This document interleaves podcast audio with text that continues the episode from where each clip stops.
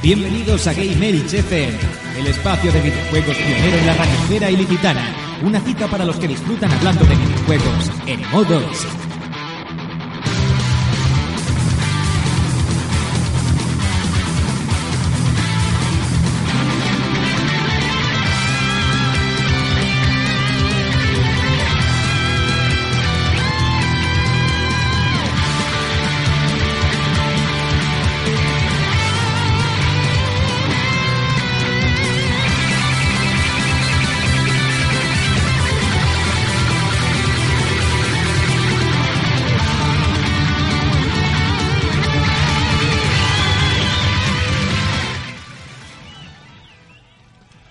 a todos y muy buenas tardes eh, a otro programa de, de Game FM aquí en la Radio Belch en el 107.5 como cada semana.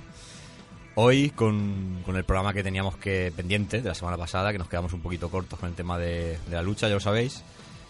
Pero para luchadores, eh, mi equipo de invitados de hoy, como siempre, eh, inseparables, eh, señor Rafeta Ortín, ¿cómo estamos? Muy buenas tardes, Kiko. Pues nada, aquí estamos para dar un poquito de las últimas noticias y volver con el tema de los juegos de lucha. Nos quedaron, quedó por dar alguna hostica que otra. Alguna leña. Muy bien, y hoy vuelve una cara conocida del programa, sin duda el, el padre del año, Javier Vela. ¿Qué Hola, tal? hola Kiko, buenas tardes. Y a- también a Rafa y a la audiencia de Game Elch FM. Y nada, pues vamos a intentar hacer un programa que esté a la altura, por lo menos, de las mañanas de Federico Hombre, o de eh, Bravo y su gente. ¿eh? Programazo donde los haya. mm, Ahí lo dejo. Lo estamos poniendo el listón muy alto. ¿eh? Ya, bueno, vamos vamos a hacer lo que se pueda, ¿eh? Nada, seguro, seguro que, que- que nos sale bien. Vamos a ver, eh, como siempre, nos podéis encontrar en nuestro blog, en Twitter, en Facebook y en nuestro correo que es gamelchfm.gmail.com Y también estamos presentes en iBooks, iTunes y la revista No Solo Gamer. Y ya sabéis que de vez en cuando también hacemos algún articulito en, en infoexpress.es. Entonces, dicho esto, y si nadie tiene que decir antes nada, vamos a ir con el menú de inicio.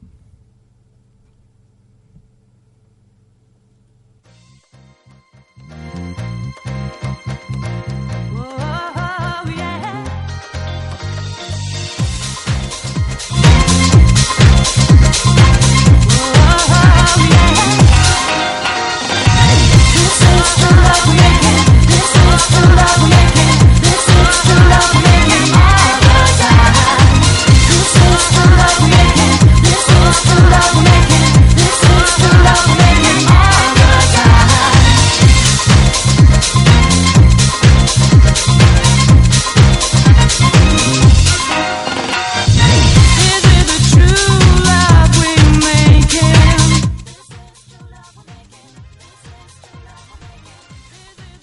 hoy tenemos, eh, vamos a hacer un pequeño bloque de noticias, otro de noticias primero, luego entraremos un poquito en el tema de los supers, de los juegos de lucha, que es la continuación de la semana pasada, después el temazo y luego los comentarios de Twitter. Así que enseguida volvemos con el programa.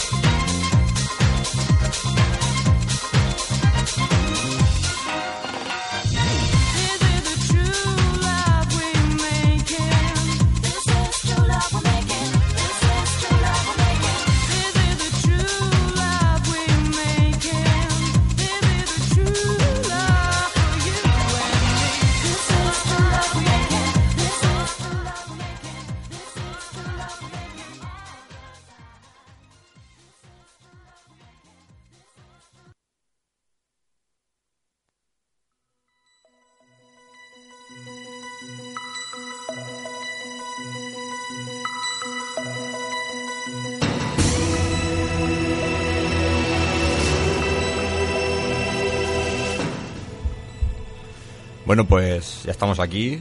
Como hemos dicho, vamos a hacer un bloquecito de noticias y con esta sintonía, ya sabéis, eh, el señor Rafael Ortín se convierte en Matías Prats. Así bueno, más, o, más o menos. Bueno, vamos a hablar un poquito de las noticias. Vamos a destacar muy poquitas, pero son las más interesantes, las que consideramos las más destacables de toda la semana.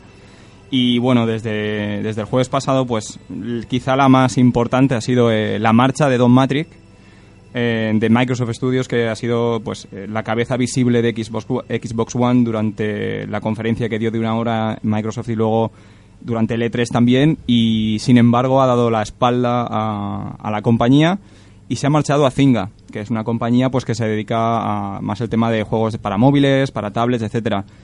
Bueno, la verdad es que eh, la cifra que va a cobrar no es nada despreciable, va a cobrar cerca de 20 millones de dólares. o sea que, que, bueno, quizá haya influido un poquito eso en su marcha. Y también entendemos ¿no? que bueno, los medios de comunicación pues, han llegado a la conclusión que también puede ser porque mm, él estaba a favor del tema del DRM en Xbox One, etcétera y, bueno, al no aprobarse este, este conjunto de medidas, lo más lógico es que el impulsor de estas medidas, que la cabeza visible era él, pues lo más lógico es que se marchara de la compañía, o por lo menos que hubiera pasado a, otro, a otra área de la compañía. Tío, fue el que se coronó con la frase de si no tienes conexión a Internet con la Xbox One... Tenemos otro producto para ti que es Xbox, 360. Como una especie, no sé. Yo sé que al amigo Javier... Haciendo amigos. Eh, la marcha a este tío le supone supone una alegría, porque si no Xbox se hubiera convertido en un sistema... Hombre, yo espero que no sea un, lo que es un cambio de cromo. Es decir, se va este tipo y va a venir otro similar. A mí en particular no me, no me hacía gracia como me, imagino que al 100% de los usuarios de Xbox, ¿no? las condiciones que este tipo, este individuo ponía para, para adquirir la nueva consola. Yo si se va, pues adiós muy buenas y, y ya está, poco más tengo que decir. Lo que, lo que sí que decir que Xbox 360 ha acertado y mucho en, primero en que se vaya este tipo y segundo en, en, hacer marcha atrás a la política que, que llevaba, claro, que, que, lo que salíamos perjudicados éramos, éramos los jugadores, ni mm. más ni menos. Pues más cositas que tenemos más. Bueno, ahora seguimos con Xbox, el tema... Sí, que va a bajar de precio eh, hasta el día 15 de agosto, va a ser una rebaja, todavía no está especificada la rebaja, va a ser una, una rebaja sensible en el precio, pero entendemos que será para impulsar las ventas antes de la salida de Xbox One para intentar sacar el stock y ahí pues bueno los usuarios o los jugadores que a lo mejor no tengan una Xbox y ahora pues se quedaron con las ganas de jugar a clásicos de la consola como la saga Gears of War o Alan Wake etcétera o Halo algunos Halo que se le escaparon pues pueden aprovechar ahora porque ahora están todos a muy buen precio mm. y bueno, la oferta como va a ser hasta agosto, pues además es el tiempo perfecto si tenéis vacaciones, aquellos que nos escuchen, para hacerse con una Xbox y, ponerse al día con, el con estos títulos.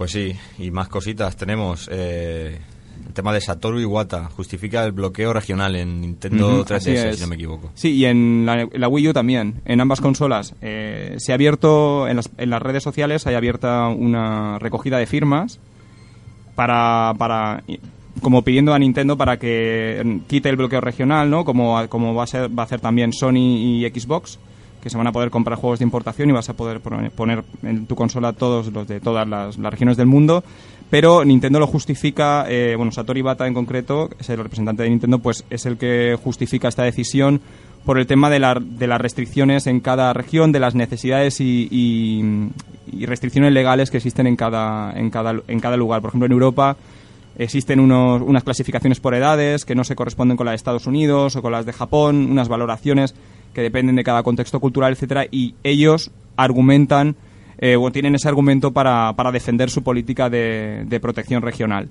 Mm. Es decir, que, bueno, en definitiva lo estamos fastidiados porque no podremos comprarnos ningún juego de importación porque no, no va a funcionar en nuestra consola.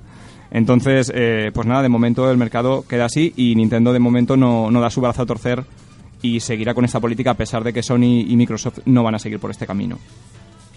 Bueno, esto ha sido algo que hemos tenido toda la vida, el tema este de bloqueo. Ahora con estas consolas quizás menos, pero son manías de compañías y no podemos hacer mucho más. Es, lo que hay. bueno, está lo de la recogida de firmas y a lo mejor eh, mucha gente, no sé si se habían recogidas ya 13.000 o 14.000 firmas. Si hay mucha gente que, le, que, defiende esta postura, pues puede, puede ir sumándose a este, a este movimiento, a esta reacción y de alguna manera, pues sí, igual que Xbox que que esto fue más masivo. Eh, Xbox One, pues eh, Microsoft ha hecho, hecho, marcha atrás con el DRM y todas estas cosas. ¿Por qué no puede pasar que a lo mejor se recojan las firmas suficientes para que Nintendo eh, cambie su política. Ya hemos visto que esto puede funcionar. ¿Por qué no puede funcionar dos veces? No sé qué opináis vosotros, yo pienso que a lo mejor... Hombre, yo creo que, que bueno, la pasta es lo que, lo que mueve en este sentido, ¿no? Igual que, que en casi todo. Si se hace bastante presión, como bien dices, ocur- ocurrió con Xbox 360 con Xbox One este, en este caso, mm, puede, puede ser, pero es que en Nintendo lo veo... Sí, son muy conservadores. Más Veo, difícil, veo otro- otra política. Ah, Igual que son los Samos en marketing, creo que no se van a echar atrás en esta decisión. ¿eh? Ujú. Hombre, pues es- está claro que Nintendo es otra casa de compañía y ellos, en definitiva, Reman- siempre han hecho lo que han querido. O sea, no, Claro. Sí, van por otro camino, la Es verdad que es no- que, no les la hace verdad es que falta. parece, com- parece complicado. Y bueno, la última noticia así destacable que podríamos que podemos comentar es eh, que Titanfall, eh, en- a mi juicio, contra todo pronóstico, no sé si vosotros pensáis lo mismo, se ha convertido en el, en el juego más laureado del, del E3. El juego que en principio saldrá como exclusiva para, para Xbox One y posiblemente aparezca luego en, en PS4. eh, que es, es, am, es obra de los de Respawn Studios, que son los ex miembros de Infinity Ward, eh, Zampella y, y, bueno, eh, el otro chico no me acuerdo cómo se llama. Eh, pues este juego ha recibido todas las mejores críticas del E3, por encima de Destiny, por encima de Watch Dogs. Eh, hablamos de un juego multijugador, como ya hemos comentado en otras ocasiones. Es heredero del espíritu de Call of Duty, pero futurista. Y sobre todo, muy destacable el, punto eh, en que no, que no contaremos con un modo offline. O sea, no, no existirá eh, un modo historia al uso, sino que será un modo historia pero integrado en el multijugador. Claro, y yo ahora eh, pregunto, porque bueno, el- los que somos jugadores, por ejemplo, de, de Call of Duty, yo el 98% no nos jugamos la historia. Es- está claro. Eso es lo que defienden precisamente ellos. Y entonces hago una pregunta. Como solo va a ser un juego multijugador. ¿pasará de valer los 69 euros a valer 20 euros?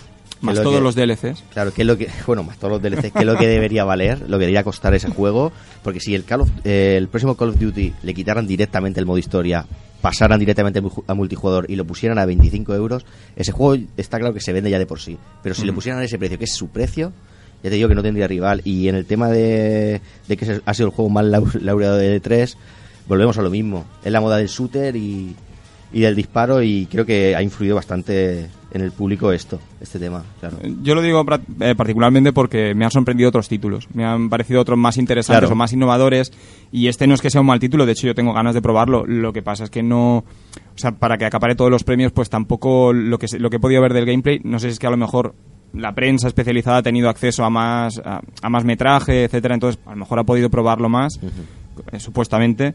Eh, pues la verdad es que no, no entiendo pues eso, no esa vocación. También entiendo que es la, la feria norteamericana, es una feria angelina, es estamos hablando de, de Norteamérica y los shooters mandan allí. En Europa a lo mejor sería otro cantar o en Japón, que serían otro hay otro corte, otro sesgo del, del público.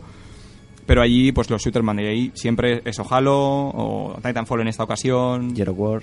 Gears of War, siempre tenemos un shooter como campeón del E3. Metal Gear Solid 5. Yo pienso lo, yo opino lo mismo, ¿ves? Bueno, no el Metal Gear Solid 5 a lo mejor no es el más innovador, pero sí que sorprendió, me sorprendió bastante más, particularmente. Pero aquí hay una noticia que aquí nadie se hace eco y es la más importante del mundo. La web Zavi marca como el 16 de agosto la llegada del juego de Rambo 3. O sea, Rambo. Trilogy, por favor. Por fin, por fin tiene fecha de salida, eh, Rambo. Entonces Keiko ya está contento, ya está ahorrando, está juntando las moneditas. Pero a ver, Keiko, ¿qué, qué, para la audiencia de Gamers FM, ¿qué, qué entra en ese juego? ¿Qué, si me compro yo ese juego, ¿qué me, qué me ofrece? Pues eso me gustaría saber a mí. Porque de lo que se ha dado desde hace un par de años a, bueno, un año a día de hoy, son tres instantáneas que tienen bastante buena pinta de un juego de primera persona sobre las tres películas primeras de Rambo. Ajá. Y oye, pues no lo sé, igual puede ser una castañaca de juego tremenda, pero tremenda que al mes esté ya 10 euros o 20. Pero igual para los ¿Tenéis- fans, pues... eh, No, no sé, chicos, si tenéis fresco en la memoria Aliens Colonial Marines. a mí es que esto me suena, me Sí, suena a Alien sí. Colonial Marines total. O Tiene sea, toda la pinta. Si sale en agosto, sin haber salido nada previo, yo me temo lo peor. No, lo siento, Keiko, pero... Entonces estamos hablando de shooter en primera persona, no se sabe nada Eso, más. eso parece, aunque hay otra instantánea en la que sí que se ve a Rambo. No sé si será como Deus Ex, que cuando te escondes aparece el- la figura y cuando no, no.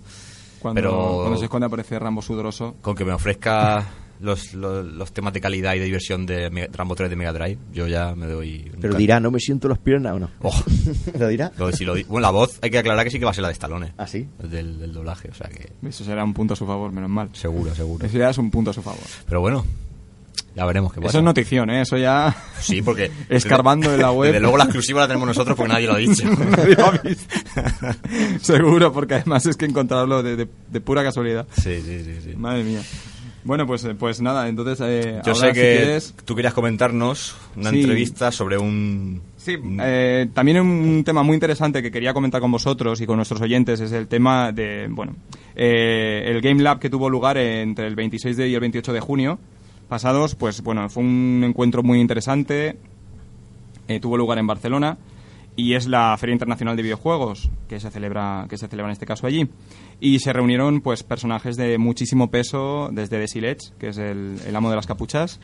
Aquí esto Sí. Maravilla. Eh, también estuvieron allí eh, en el Game Lab eh, la mente pensante, la que ha concebido, la que ha llevado todo el proyecto de PlayStation 4, que es Mark Cerny, y ofreció, bueno, aparte de la ponencia, eh, diversas entrevistas a varios medios y hemos recabado un poquito los aspectos más interesantes del perfil de este, de este personaje tan importante en la industria del videojuego que quizá para muchos de nosotros, yo me incluyo entre ellos, había pasado desapercibido y una vez profundizas en la carrera de este profesional, te quedas de piedra porque ha estado presente en muchísimos juegos. Por ejemplo, os puedo contar que eh, este señor nació en 1964, tendrá ahora unos 49 años, ¿vale? Y nació en California, en Estados Unidos. Y comenzó sus primeros pasos, los comenzó en, en Atari, ¿vale? Eh, con 17 años nada más, ya se metió en la compañía, ¿vale? Y que fue allá por 1982. Luego trabajó en el 85 en Sega y participó, bueno, en juegos, bueno, ahora diré una lista cortita de juegos, pero entre ellos en Sonic, Sonic 2 fue uno de los que participó, eh, estaba a caballo siempre, se movía entre Sega Japón y Sega, Estado, y Sega Estados Unidos, entre la- las, las dos eh, oficinas que tenían en cada sitio. Y es muy importante la tarea de este, de este señor porque ha creado un puente entre ambos mundos, entre Japón y Estados Unidos. Eh, ahora mismo a día de hoy habla perfectamente japonés, es bilingüe y ha sido la cabeza que la cabeza el, el jefe de todos los ingenieros que ha arrestado a todo el equipo de ingenieros de, de Sony por todos los por varios estudios del mundo para concebir PlayStation 4. Entonces, ¿qué más cosas podemos contar de este señor que, es, que son muy interesantes para ser, para ser breve? Bueno, eh, se le considera en el sector, ha sido premiado en 2010, le dieron la- los críticos, de, en el- la Game Critics Awards, le dieron el, premio a, a- a, digamos, el perfil, uno de los perfiles más importantes del mundo de los videojuegos, le han dado un, un lugar de la fama también en, en el lista, bueno, hay una lista de con los más importantes del, del mundo del videojuego, Miyamoto, etcétera, pues él tiene su lugar también en el Salón de la Fama de, de este sector. Y también y se le considera en, dentro de este mundillo pues un tipo todoterreno. Se le considera un tipo capaz de tener una visión global de todo, de mm, concebir juegos, participar en todo tipo de tareas dentro de la producción y la creación de un videojuego. Por eso Sony lo eligió como cabeza, como cabeza del proyecto PlayStation 4. Entonces, eh, la entrevista es muy curioso es muy interesante eh, cómo plantea él eh, el, proyecto de PlayStation 4 que nació en verano de 2007. O sea, estamos hablando de la friolera hace seis años.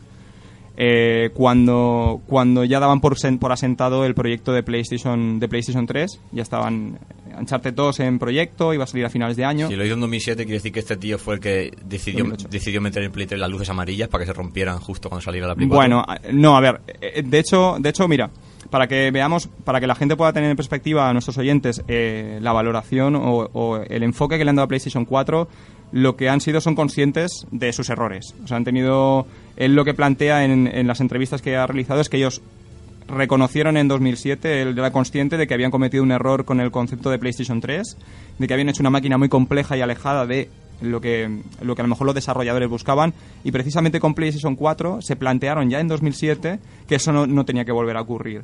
Entonces, como Mark Cerny ha estado muy implicado siempre en la producción de videojuegos, se conoce el mundillo de los, de, de los estudios de desarrollo al dedillo. Y ha colaborado, ya os digo, ha colaborado, es colaborador principal con Naughty Dog, eh, con, con Insomniac Games, ha trabajado también en multitud de proyectos, más de una treintena de juegos he contado yo, en los que ha participado de una manera como diseñador, como productor, productor ejecutivo, etcétera. Entonces, bueno, en esta entrevista lo que, lo que, lo que decía, en primer lugar, era que era muy importante eh, el hecho del concepto de, de la PlayStation 4 como una máquina creada por y para los desarrolladores. Entonces, basándose en ese criterio, eh, se recorrió varios estudios de todo el mundo, entre ellos, bueno, eh, para consultarles, y, y se pasaron en lo que es 2008 y 2009 realizando este tipo de consultas. ¿Vale? Para recabar información sobre qué querían los desarrolladores, qué aspectos exigían una consola para sentirse libres a la hora de crear sus juegos. Entonces esto dio como resultado la PlayStation 4, ¿vale? Que es, va a ser una, una consola que va a seguir siendo un sistema cerrado. También una cosa muy interesante que dijo en la conferencia es por qué apuestan por un sistema cerrado en contra de a lo mejor la, la visión que tienen los peceros, la gente que le gusta más jugar al PC.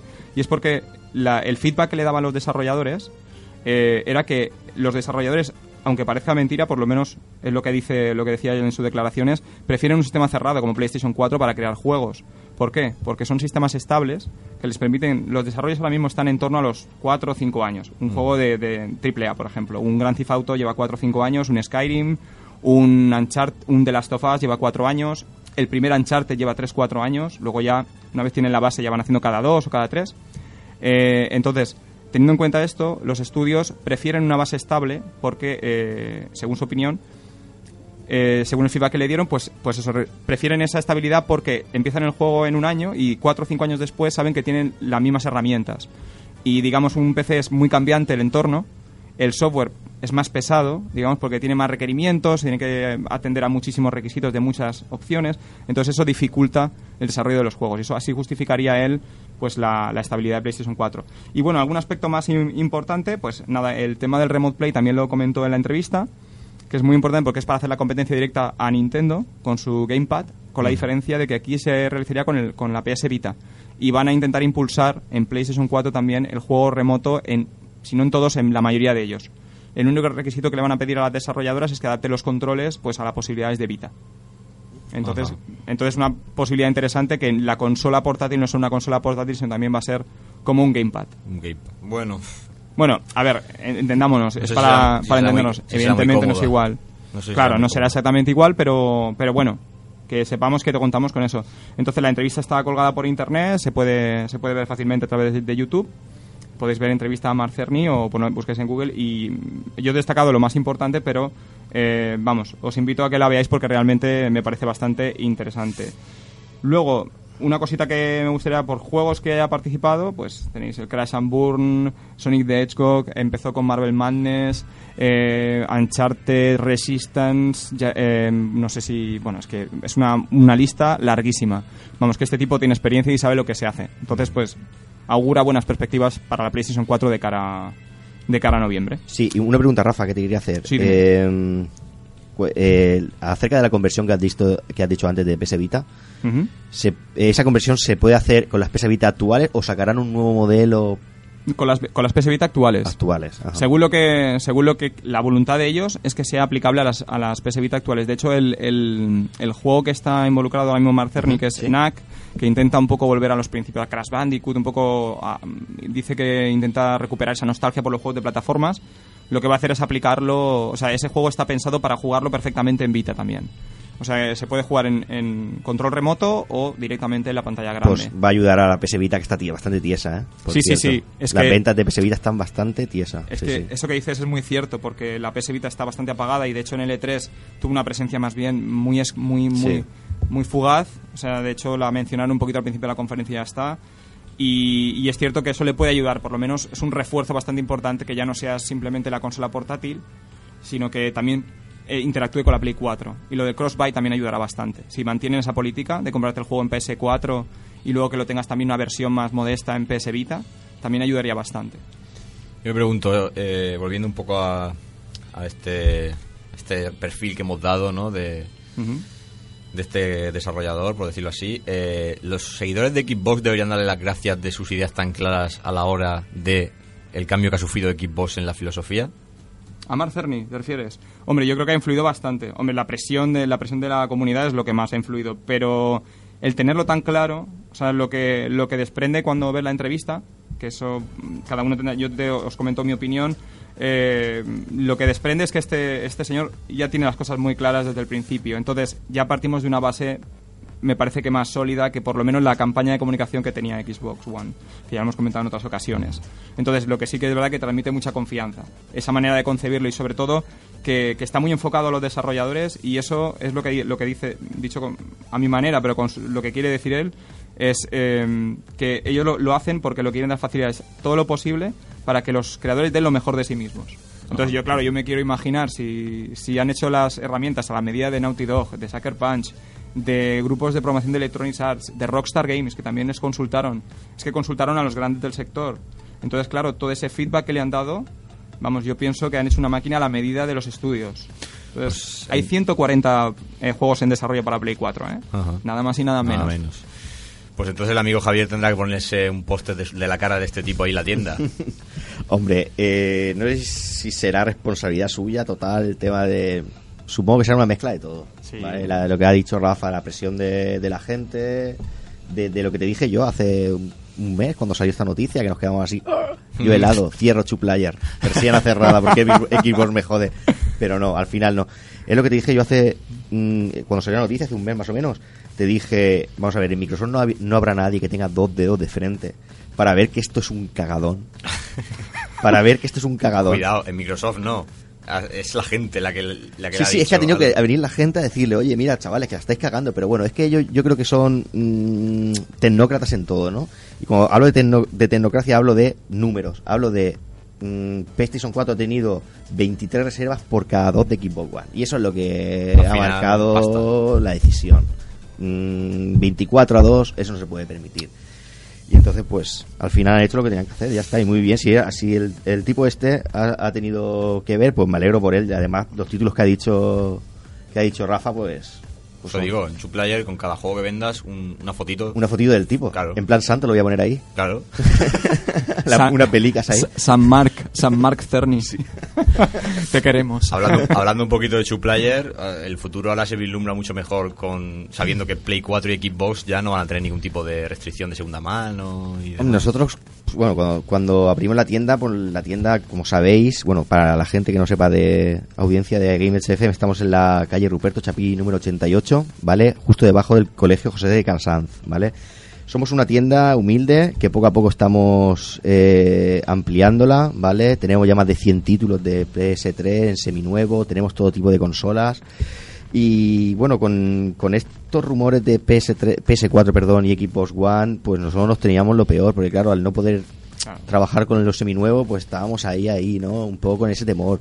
Ya cuando un poco ya se disiparon las dudas y vimos que no había ningún tipo de problema, pues sí tenemos más ánimo, la verdad. Y, y bueno, para la gente que no que no nos conozca, eh, ahora para, bueno, un poco de spam que voy a meter aquí, ¿vale? Sin que se note mucho, ¿vale? Pero no, simplemente decir eso, que tenemos consolas seminuevas, eh, Xbox 360, por ejemplo, por 75 euros te la llevas con disco duro de 20 gigas, te llevas PS3 por 95 euros, sea la de 40 o la de 60, vamos, que intentamos que, que este veranillo os hagáis, si no tenéis la PS3 ni Xbox 360, os hagáis unas partidillas ahí a nuestra salud, igual os digo con Wii, igual digo con, con PSP, ¿vale?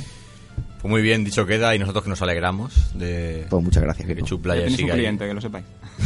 y me tengo que pasar por ahí.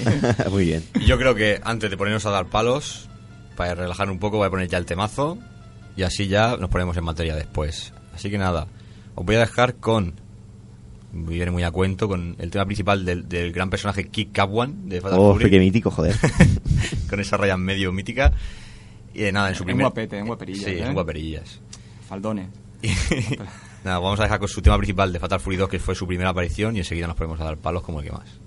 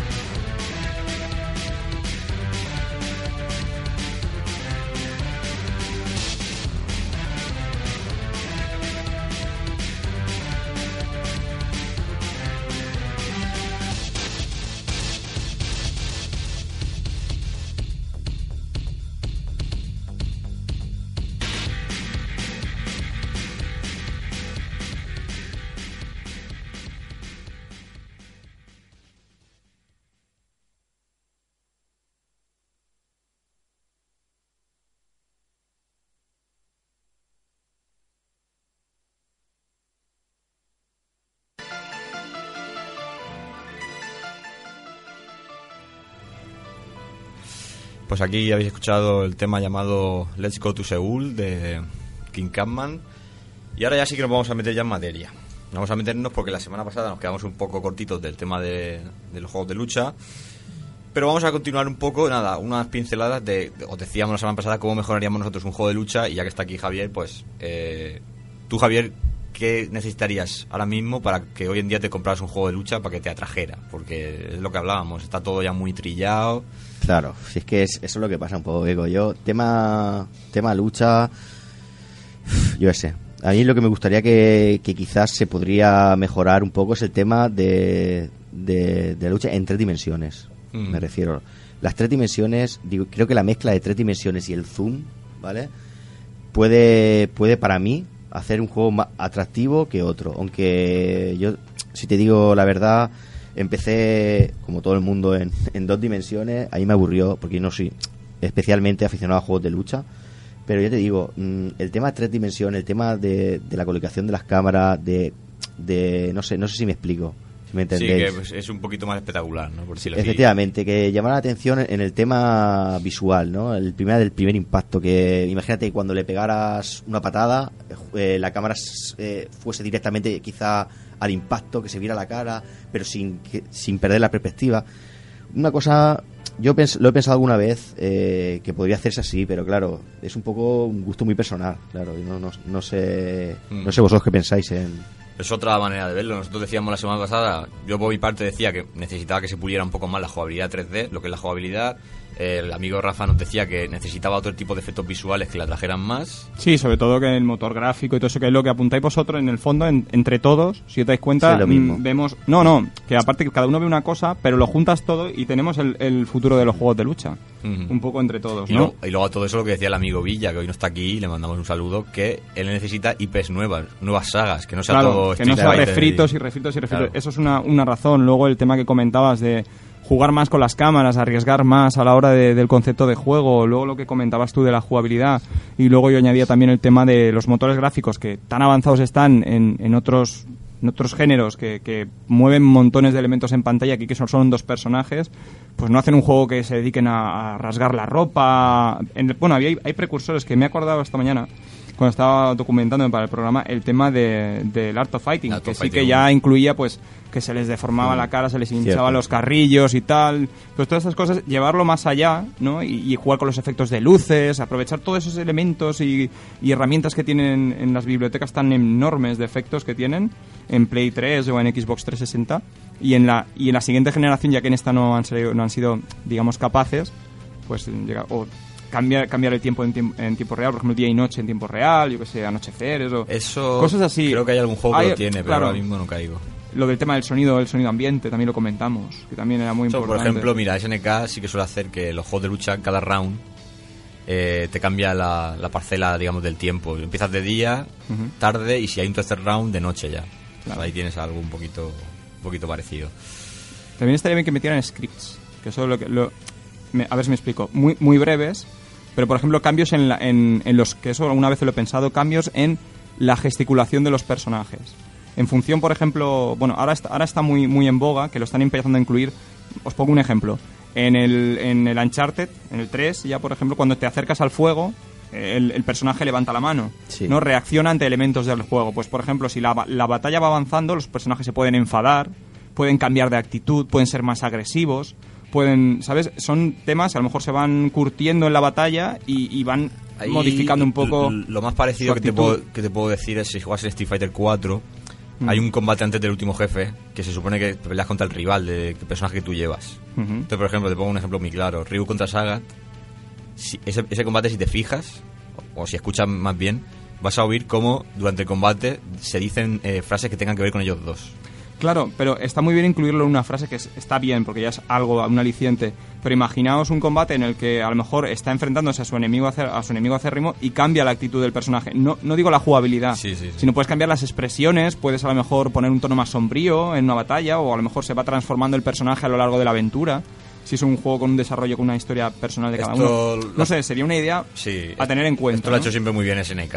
Que no hace lo que tú dices, pero siempre, cuando son dos personajes conocidos, siempre hace una entradilla especial. Y aunque luego no. Claro. No, no cambia mucho el juego, pero ya, No, no, ya te mete en situación. Pero la, in- la intención es muy buena. Claro. O sea, la intención es muy buena. Es solo llevarlo un paso más allá y dedicar a hacer una buena inversión en un juego de peleas que revolucione otra vez el género y vuelva a sentar base. Igual que hizo en su momento Street Fighter 2 o Street Fighter, o Street Fighter 4. Bueno, 3 para mí, porque 4 ya no tanto. Sí. Pero bueno. Pues bueno, yo creo que, que entre nosotros y el amigo Javier creo que hemos conformado Sí. un juego de lucha futurible, que si nos está viendo alguna compañía importante, pues mira, Predicamos en el desierto, pero bueno, algún... le regalamos nuestras ideas. Bueno, comentar eh, que yo estoy jugando un poquito ahora a Kino Fighter 11, que es un juego que ya tiene unos años, pero es de los más modernos, digamos, de la saga, y deciros que tiene ciertas novedades que a mí me han llamado mucho la atención, como por ejemplo, sabéis que este juego es de, de 3 contra 3. ¿Qué pasa? Que si tú te quedas con un solo luchador, pero resulta que estás dándole mucha estopa al resto del equipo, hay un medidor de ventaja que te va indicando que aunque tú te quede un solo luchador y, lo- y el otro grupo le queden tres todavía vivos, no tiene por qué ganar, por ejemplo, si acabara el tiempo, no tiene por qué ganar el equipo que tiene tres vivos. Sino porque si tú estás demostrando que le estás dando una buena tunda al, al otro equipo, tú con uno les puedes ganar si se acabara el tiempo. Y, y tú lo ves visualmente, el indicador de ventaja. Que es algo también que se está viendo en Street Fighter 3, alguna cosa parecida, el tema del Great Youth System, que va valorando al final de, de un round, si quedáis empate, te va diciendo quién ha sido el mejor a la hora de decidir un... Claro, supongo que está, está pensado muy bien para que no se desanime, ¿no? El que se queda con un jugador Claro, porque claro. ha tenido mala pata en los dos rounds previos, pues que no... De todas formas, es, bueno, creo que eso no es nada nuevo, eso es un sistema de puntos al uso. ¿No? Se puede decir. eh, Eh, tú lo ves, mira, te voy a explicar, es como una en, en la parcela donde está el tiempo, en la pantalla, ves una ruleta. Y conforme tú vas dando golpes o... se va llenando, ¿no? Se puede decir. No, se va girando, digamos, a- como si fuera un peso. Ajá, te va sí. indicando en cada momento quién, quién tendría ventaja para ganar ese, ese combate. Ajá. Entonces, es un indicador visual que no estaba antes y que por lo menos te da un- una sensación de decir, bueno, como decía Rafa, aunque te quede un personaje, pues voy a seguir luchando o lo que sea. Sí, sí, Sí, te, sí. te motiva a seguir, Claro. aunque esté todo casi perdido, pero te da una confianza, por lo menos un punto No de sé, y este, y este juego tiene una serie de cositas que... Es un, es un juego que a los fans de la saga eh, los tiene un poco divididos, pero tiene algunas novedades jugables que están, que están bastante bien con respecto a otros juegos, como por ejemplo, Kino Fighter nunca se ha podido cambiar de personaje mitad del combate, pues aquí, aquí puedes y vas haciendo estrategia y tal, y eso yo creo que las compañías deberían también mirar un poco estos juegos que aunque han pasado dos años, pues tienen, tienen buenas ideas. Pero entonces, hoy el tema de esta segunda parte era pues uno de los elementos que revolucionó el, el juego de lucha y que muchos piensan que lo introdujo Capcom y no es así, y es el tema de los supers, de estos ataques que tenemos que rellenar una barra y mediante una combinación especial eh, pues podemos desatar un golpe devastador por la pantalla y, revertir un combate si a lo mejor vas perdiendo por mucho o terminar de ganarlo sobradamente. Entonces, eh, nada, yo aquí ya casi que voy a hacer un poquito de historia, ya dejo suelto el, el tema para que comentéis lo que queráis. Decir que estas técnicas aparecieron por primera vez en Art of Fighting, se denominaron como Desperate Movies, aunque la traducción sería como super técnicas de la muerte cierta, según la traducción japonesa. Movimientos desesperados. Sí. Y en Art of Fighting teníamos eh, el pedazo del Aoso Koken de Ryo y Robert, cuando teníamos la barra completamente llena de energía que podíamos cargar. Y eso también era una novedad. Luego se intentaron incluir en Fatal Fury 2, cuando teníamos la sangre parpadeando en rojo al final, era el momento justo que podíamos hacer un ataque desesperado para, también para mm, desajustar la balanza del combate e intentar ganar como un último movimiento. Y ya lo instauró Samurai Shodown con la barra de Pou, que ya la incluyó como una barra, que era la barra que nos ponía el personaje rojo, como cabreado, como que quitaba más sangre de los golpes que diera. ¿Ves? Esa idea está muy guay, pero Eh, se eh, ponía rojo. eso de Como los una re- en los bombilla. recreativos decíamos, está picado. Es así. Sí, eso- eso está es. muy picado. Y, y también nos daba la opción que incluso abajo nos salía la combinación que teníamos que hacer para hacer un golpe determinado con el samurai de turno. ¿Qué pasa? Eh, todo esto está muy bien, pero eh, cuando de verdad se conoció a los, los superataques a nivel mundial fue cuando en el Super Street Fighter 2 Turbo o X Capcom decidió meterlo. Y aunque no fue invención suya, pues ya todo el mundo vio la barrita y vio que ponía Super y ya se denominó como Super. Y ya todo el mundo era un Super y era un Super. Entonces, eh, a partir de aquí ya todos los juegos de lucha ya tienen todos este, esta característica. Pasa que Capcom, pues quizás sea la que la ha puesto de moda y, quizás la que sea la más cutre a veces, porque tiene ese toque de, de no inventarte un golpe nuevo, sino coger un golpe que ya tiene el personaje, le mete dos o tres sombras, o lo repite dos o tres veces, quitando un poco más de barra, como el Super de Ken que hace el Shoryuken tres veces seguidas, o el de Ryu que es un Kame realmente igual, pero con quita un poquito más de Sí, sangre. ahí ahí tú porque eres muy pro y te fijas en eso, ¿eh? pero hombre, a mí me, me cuela más o menos, pero tienes razón que No, que abusan sobre a veces todo- de la fórmula. Sobre todo vamos a ver muchos especiales, eh, ves que se inventan nuevos golpes completamente nuevos. Y, y, por ejemplo en Kino Fighter 11 me da mucha rabia que, que los golpes nuevos que hayan metido casi todos sean eso, repeticiones de un golpe que ya tiene el personaje tres veces y se quedan tan pachos. Eso es original. Claro, es que, es que lo que hablábamos al principio, el, el motivo de los dos programas ha sido un poco eso, ¿no? Que, que es, a veces se conforman, ¿no? Están Mm. ahí, la fórmula funciona, seguimos ahí y no cambiamos nada. Lo- modificamos algún poquito, pero sin arriesgar. No hay riesgo en los juegos de pelea, es lo que me queda a mí Ya, no, un poco eso- después de jugar a los últimos juegos que han salido. Eso está clarísimo. Entonces, yo creo que vamos a dejarle a nuestro amigo Javier hoy que como invitado que abra la veda, que nos comente algún especial que, que le llamara la atención en su tiempo. Hombre, eh, a mí el que más me gustaba era, me parece que era del Dragon Ball Budokai Tenkaichi 3. Puede ser que fuera. ¿Cuál? Es ¿Qué? que no me acuerdo si era exactamente ese juego. Pues era la bola universal, clarísima. Pero me estás hablando del juego de PlayStation o de Super Nintendo, Mega Drive y todos estos clásicos. Te estoy hablando de los clásicos. Ah, esos son los Butoden. Butoden, ¿vale? Bueno, a mí el, el que más me gustó porque, bueno, fue el principio, así el primero que hice, un poco me flipé ahí cuando era pequeño, ¿vale? Y luego, aparte de, de esto, pues bueno, pues los clásicos Kames, también me gusta mucho el de... El de... Ay, que no me acuerdo cómo se llama. Este chico que era hacía como kickboxing, que tiraba una especie de huracán, Ah, el Higashi del, El Fatal Fury. el Fatal Fury. También ese me gustaba bastante, como el tío saltaba por el aire Sí. en su momento. Y algunos, no sé, también, bueno, los, los clásicos pedazos de cames de las recreativas trucadas de Street Fighter, no sé si os acordáis, de esos pedazos supers que era Sí. la- más de un tercio de pantalla. Eso, esas cosillas, la verdad es que, que sí que me gustaban. He hecho un repasito así rápido y conciso, pero ha tocado, ha tocado varios palos. Ha tocado la saga Dragon Ball, que tiraría más como Art of Fighting, que tienes que cargar tu, tu Sí. barra y no es tan, tan como cargar otra barra especial, pero ha dado un poquito al tecla. Rufus, Pues bueno, yo mis favoritos, bueno, me ha costado, ¿eh? porque había un montón y, y ya, claro, entre tanto que había, digo, ¿cuáles eran los que realmente a mí me sorprendieron? Y uno de ellos, a mí me sorprendió muchísimo el Art of Fighting, y en particular el golpe, uno de los golpes principales de Ryo, eh, el San Retsuken, que era eh, el que elevaba con Los los puñetazos puños. rápidos, que al final Ah, sí. acababa con un golpe impactante psh, y se congelaba la imagen. Eso Al es- final, En ese momento había- era era brutal. eso O es una de las tantas licencias que han cogido los videojuegos de lucha del puño de Astea al norte. eh, exactamente. Eh, la verdad es que está muy bien representado y a mí me sorprendió porque además los sprites eran enormes Mm. y claro, se acercaba, como decías antes, lo del zoom se acercaba a la cámara en 2D y era espectacular cómo lo levantaba en él a base de puñetazos y luego al final ¡pa! le daba el último golpe. Y si era ese era espectacular el de Robert. Claro, porque era con los pies, los pies. era con las piernas, vamos. Estaba también chulísimo. Ese era la versión así con las piernas. Pero a mí yo vi el primero y el otro y me sorprendió bastante. Luego también me gustaba mucho el Hienshi Pukiaiku, que era el, La la, patada. la patada, Mm. que era con el inclinando la diagonal hacia la izquierda hacia abajo y luego a la derecha de golpe con la patada y se lanzaba con una patada con, con el pie encendido Sí. y bueno no encendido no porque ahí no utilizaban sí bueno no, no llevaba porque era realmente Eso en el 2, en of Fighting 2 sí que se sí veía que lo como tenían pero el primero era a pie con el pie pelado Sí. el pie desnudo. Depende- también dependía mucho de cómo tuvieras la barra de energía, porque podías hacer Mm. ataque que se. Por ejemplo, el, el Kame normal de Río podía Sí. o deshacerse o, o- o quedarse a mitad de pantalla o tirarlo por la pantalla entera según cómo tuvieras la barra de energía. Sí, de- si lo tenías a tope era el superataque que eso prácticamente era imparable. Si te pillaba, te dejaba, vamos, te dejaba seco.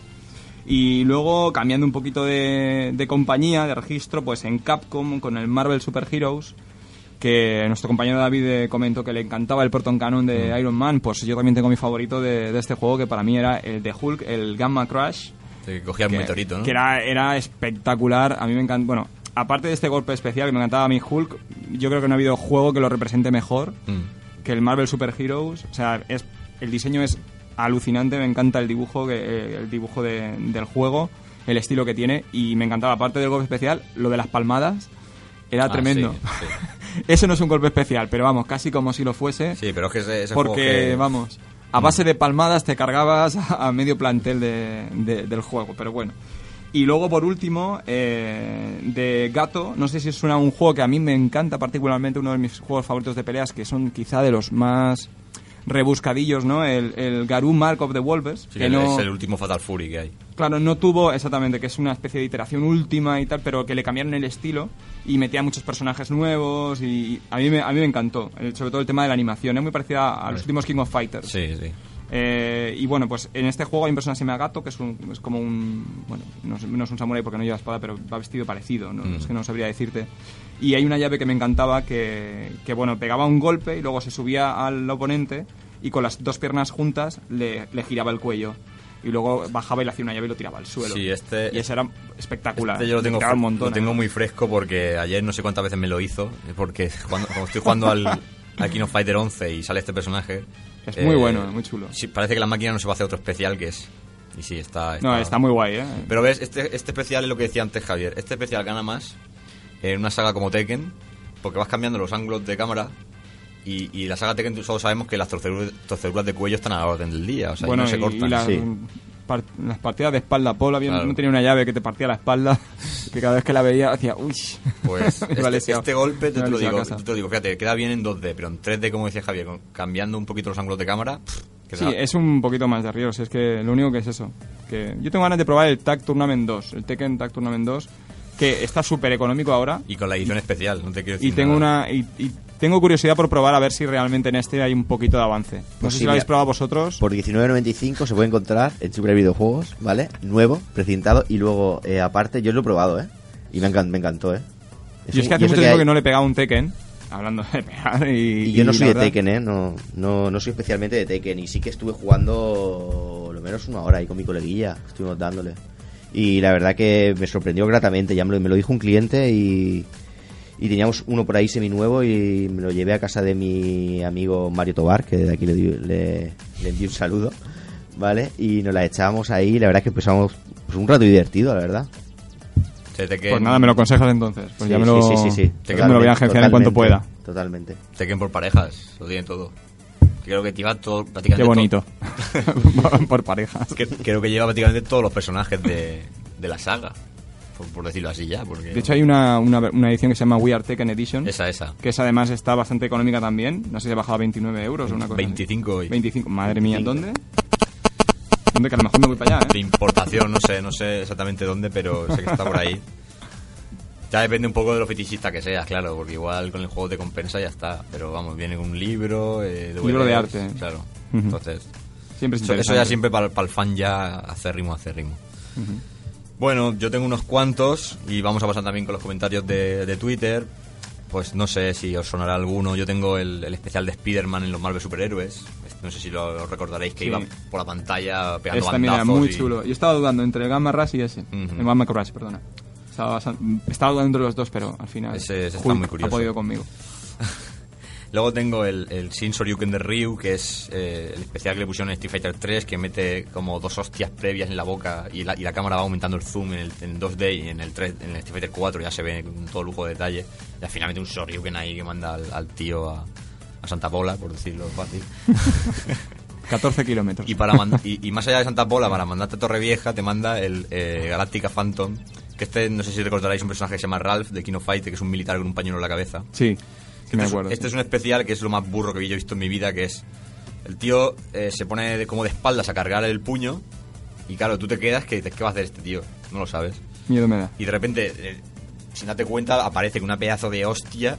que- Como panes. sí, no sé, pero es exagerado. Es, es la hostia pura y dura que si, si encima lo haces potenciado, como, como se puede hacer en el 97, en Kino Fighter 97, si se lo haces a alguien que tenga la barra del principio, lo vas a dejar con poco menos que un 5 o 10% de la barra. O sea, se lo quita prácticamente todo lo que tenga. Este especial eh, nos lo decía el amigo Dave Bernard por Twitter, que le encantaba. Pero que por explicarle un poquito hoy que podíamos, pues... No, la hostia que se merece Rajoy, ¿no? Pues te digo una cosa, le, le pegas esa hostia y, A Rajoy y te resuelve la crisis, Sí, como que ¿no? se- se- las ideas se le ponen que, que no veas. Hostia, tenéis, tenéis que, tenéis que verlo si podéis por YouTube o algo, porque es, es un, un especial como Dios manda. Y luego tendría pues el, uno de los que más me sorprendió en su tiempo, que es el Kusanagi no Kenda del Kyo, también de Kino Fighter, que en verdad es un ataque más para contar un poco el golpe final que le hace en la historia del juego al, último jefe, a Orochi. Pero es espectacular, hace como una especie de volcán y a partir de ahí empieza también, hace como tres sombras, pero también también un viaje seco que te manda también al fondo de la pantalla y está muy bien.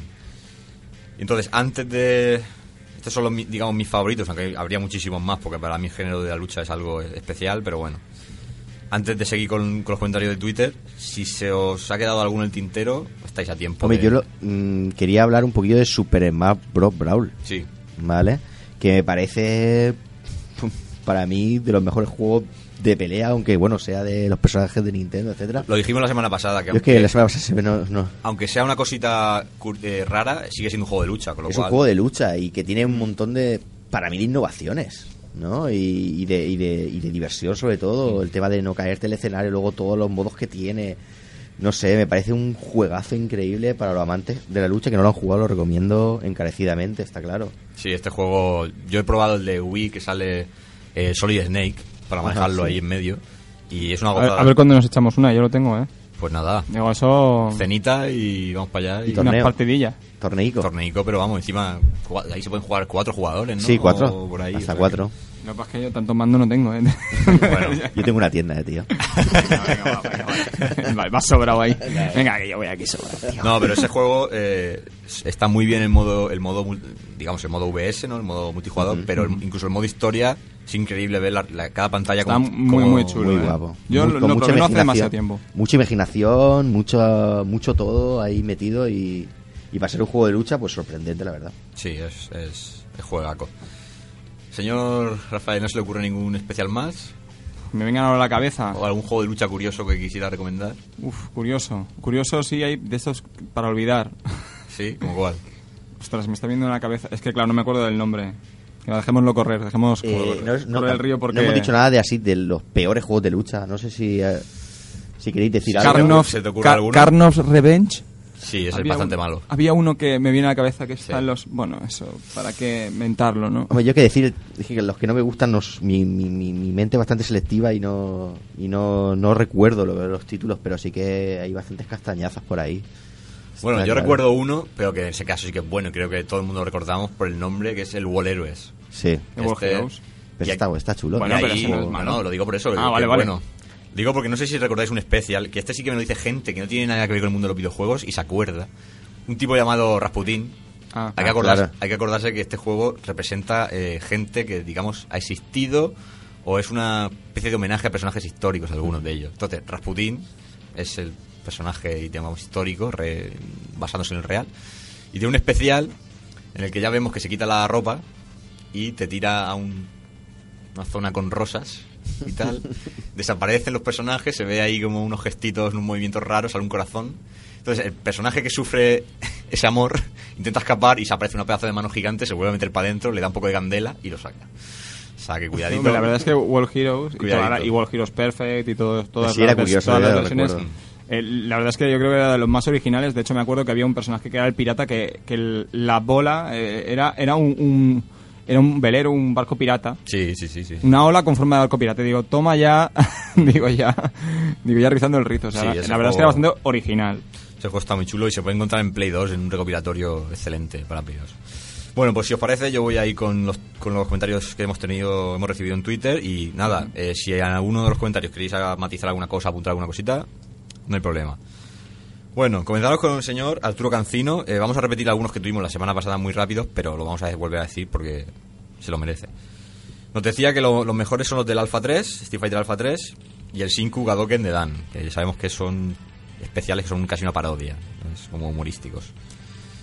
El amigo de- del programa Rejugando Ice eh, nos, comentaba un Super Diori que se llama Second of Three Divine Techniques, que este tengo, doy, doy yo fe que está muy, está muy bien, eh, muy bien elegido. También de Rejugando, nuestro amigo José Manuel Cristóbal. Él le dice que es un clásico y se queda con el Metsu Hadoken de, de Ryu, si no me equivoco, el de toda la vida. El amigo tam- también, seguimos con más rejugadores. Albert Andreu nos decía que el especial de Yuri de Street Fighter 4, que es también bastante potente. Y luego viene el amigo de Bernat, que él, él es más, eh, más clásico y nos decía el Proton Cannon de Iron Man, que comentabas tú antes, Rafa. Y el Power Geyser de Terry Boga, que este lo conocemos todos, el, gran personaje de la gor- gorra en ristre, que golpeaba el suelo y salía la onda de energía hacia arriba. Es espectacular. También el amigo de Tierras Argentinas, el amigo Diego Villalba, nos decía también Power Geyser sin dudas. Y aquí el hermano del señor Javier, eh, Juan Vela, nos decía que también le mandamos un saludo, que hace tiempo que no lo tenemos por aquí. Eh, dice, sin ningún tipo de duda, emblemático Fatal KO de Shin en Okuto no, Ken de PS2. Que este también doy yo fe que es, es muy espectacular y muy fiel a, a la serie de, de no Ken. El cual, eh, no, no sé si, si habréis seguido, habéis visto la película o la serie, pues es el que le hace los agujeros en el pecho a, a Kenshiro, ¿no? Al protagonista. Luego tenemos el canal de hijos. Bueno, Por ahí está. El canal de hijos. No es el de padres, pues el de los hijos. Nos desde luego el Sonic Hurricane de Guile de Street Fighter 4 no. Aunque debo decir que yo he ganado bastantes combates con esa técnica, pero bueno. Poco vil, pero bueno. Se queda con el Atomic Buster, que si no me equivoco es el especial de Zangief, de, la- de las llaves. Luego, Ma- Mazda Bernal, que parece que se ha quedado corto. Añade el Kazebana Jutsu de Kabuki Danjuro. Que esto, Toma ya, que nombre esto- sencillo para... Que esto, si nos lo explica en algún futuro, pues Eso se lo voy a poner yo a mi chiquillo. Sí. De- Cuando Sí, tenga un sí. chiquillo, les voy a poner de nombre.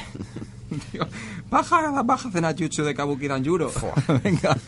Luego tenemos el, Berserker Barrage de Lobezno, que también este es conocido.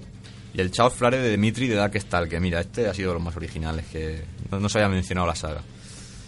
Luego también, Souls es también muy buena serie. muy buena, muy buena. También nos dice, apuntadme el Final Flash de Vegeta en el Final Bout, Qué guapo, sí, sí, sí. que ahí, bueno, Me gusta bastante. el ataque sí, pero el juego es, Sí, bueno. es como era. y luego nos dice el Kame largo de Célula en el Dragon Ball Z2 Super Battle, que es el de las recreativas. Que aquí nos pasa un poco, es un poquito un Kame como el Hyperdimension que hablábamos Javier y yo hace poco Mm. esta semana. Es, son unos Kames que, bueno, bien, pero todavía se nos queda un. Hombre, ahora se nos quedan súper cortos, pero Claro. en esa época pues la flipábamos muchísimo Claro. porque... Claro.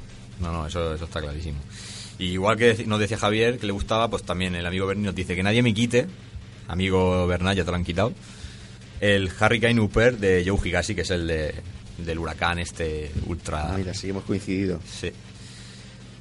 Y bueno, y el amigo, el amigo Tony Chan eh, nos decía por Twitter que se queda con el legendary Za Warudo Road Roller combo del Jojo Bizarre, que lo he visto. Y es un especial que al final acaba cayéndole al enemigo un tractor en la cabeza. O sea. Hombre, ya lo dice el nombre, no hace. Sí, sí, bizarra, sí. no, no hace falta más comentarios. Y luego aquí ya son palabras mayores, que es el maestro de Bill Ryu, ex Loading, ex, ex revista Loading.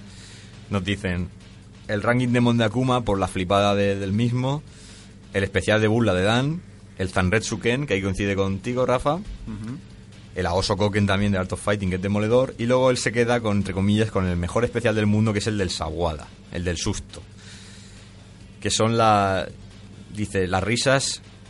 Las risas que me he pegado con diferencia han sido con este especial, el más trapero de la historia. Entonces yo le hago este homenaje al señor Bill Ryu, y es que si habéis visto la película de Street Fighter de Jean-Claude Van Damme, Peliculón. Por supuesto. Eso es 17 Oscars. No hay Oscars suficientes para esa película. aparece un personaje por ahí que se llama Sabuada, que es uno de los soldados o capitanes que tiene Van Damme por allí. Y se hizo un videojuego de esta película de peleas, de corte Mortal Kombat, un poco lamentable, por Sí, no sí, decir sí, bastante. me acuerdo, me acuerdo. Aunque yo, si lo consigo por eBay, me lo voy a comprar por coleccionismo, porque esto es ya. Eso- eh, esto es ocupar la memoria con cosas sucias. Sí. Entonces, este es un especial. Han metido a este tío que en la película ni pelea, pero en el juego lo han metido con unos pantalones de militar y ya está. y es- Se parecería más a Feilón de Street Fighter, pero lo han querido aprovechar así. Es un juego totalmente a lo random, ¿no? Entonces, Sí, es- es- lo que me comenta. Es de lo más bizarro que se ha visto en el, en el mundo del juego de lucha y los videojuegos. O sea, es intentar pasar Mortal Kombat a Street Fighter con Van Damme, con todos los actores que en cuanto a ropa se parecen más a personajes reales que en la película, Sí, claro. pero a la hora de ejecutar el juego está lamentablemente El- el- hecho. La extrapolación es brutal. De Street Fighter 2 a una peli, de una peli a lo Mortal Kombat. Pero Sí. mezclado con Street Fighter. Es que ya... O sea, eh, vamos. Y es un especial que, ¿cómo os explico yo? Cuando tú intentas asustar a un niño, ¿qué haces? Pues levantas los brazos y le gritas, pues, pues es algo así. Empieza el especial y te ves al personaje con todos los brazos hacia arriba y que le ves bien el sobaco digitalizado y, y sin animación ninguna va como patinando hacia adelante y se ventila al personaje y el tío se queda, luego se pega una panza a reír y se queda tan a gusto ahí, Saguada. Es que Saguada fue una leyenda. total. Y el señor Evil Ryu, pues nada, eh, en, en afán de. Y, que es un gran conocedor de los juegos de lucha y de, todo, de todos los juegos en general, no Ahí tengo este. demostrado. Ahí lo y ahí demostrado. me mató, me mató porque directamente, así que nada, si no está oyendo, yo Creo, sé creo que es el mejor de todos, eh, sin duda. Evil Ryu ha dado en el clavo. Así que, bueno, eh, lo mismo que os decía antes, si no tenéis nada más que decir, eh, hemos hecho ya un repasito interesante a los, a los especiales de los juegos de lucha. Como no- prometíamos, hemos cumplido y... Nos quedamos con. Queríamos hacerlo la semana pasada con un contenido, digamos, para redondear, pero bueno, lo hemos hecho esta semana. Así que nada, si no tienen nada más que decirme, yo voy ya con el ending. Vamos allá.